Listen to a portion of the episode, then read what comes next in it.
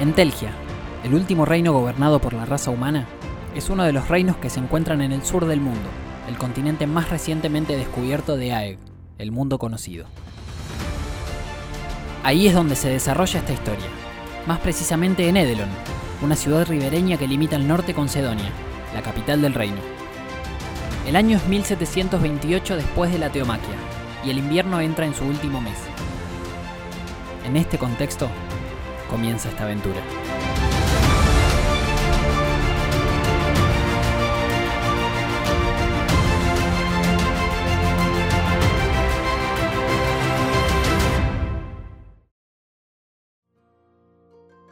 Es la celebración de la cosecha, y los edeloneses están festejando en la plaza central. Los lugareños bailan y cantan, agradecidos de una buena temporada para el cultivo. En medio de los festejos, la guardia de la ciudad se topa con cinco forasteros a quienes se les pide la documentación pertinente para demostrar que son ciudadanos del reino de Entelgia. Al no tener dicha documentación, son llevados a las celdas de la alcaldía, donde aguardarán juicio. Skorgar, el enano, Leo, el tifling, Hondumar, el monje humano, y Filaurel y Edril, las medioelfas, aguardan tras las rejas con un futuro incierto. Eobard Tialmen, capitán de la guardia, que no cree que estos individuos sean una amenaza, habla con la alcaldesa, la señora Daerna Ingalad, quien decide darles una audiencia a los prisioneros para ofrecerles un trato. Los forasteros son llevados ante la alcaldesa, quien les explica que fueron apresados como medida preventiva.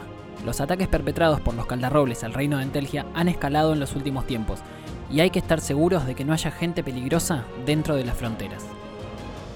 La señora Ingalad les propone lo siguiente, otorgarles papeles que constaten que son ciudadanos del reino a cambio de un pequeño trabajo de control de plagas en las alcantarillas de la ciudad, dado que los grupos de mercenarios que suelen encargarse de estos trabajos se encuentran en la frontera, asistiendo a la Guardia Real a repeler a los caldarrobles.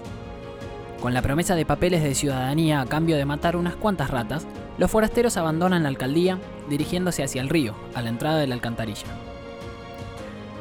Pero una vez adentro, lo que en un principio parecía un simple trabajo de exterminio de plagas se torna en algo más complicado, cuando además de las pocas ratas que encuentran, una pandilla de kobolds aparece entre las heces y la podredumbre.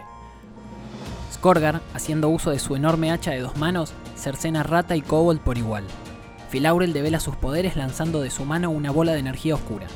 Leo, con increíble precisión, atraviesa a sus oponentes con las flechas que vuelan silbando de su arco. Edril, por su parte, se enfrenta a sus enemigos invocando una infestación de insectos, y Hondumar, el monje, en una demostración de destreza y velocidad de pensamiento, logra atrapar a una de las ratas y lanzarla hacia la cara de uno de los kobolds, lastimando así a ambos enemigos en un mismo ataque. Los aventureros, tras un duro pero fugaz combate, logran derrotar a casi todos los kobolds. Uno logra escapar a través de una reja.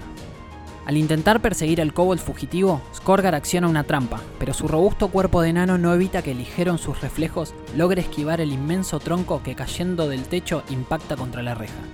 Al ver que no hay manera de atravesar esa reja, los aventureros deciden volver con la alcaldesa, quien, creen ellos, sabía de la presencia de kobolds en las alcantarillas y les había tendido una trampa. Para que el reclamo sea legítimo, Filaurel toma la cabeza de uno de los kobolds como trofeo, y Hondu el cadáver de una de las ratas. Al llegar a la alcaldía, mojados y cubiertos de excremento, interpelan a Daerna acerca de los kobolds, a lo que ella les jura que no sabía nada de eso.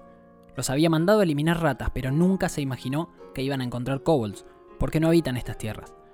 Sus territorios son bajo las montañas de las tierras salvajes, donde también habitan los caldarrobles. La ven genuinamente preocupada y pensativa. Se nota que está diciendo la verdad.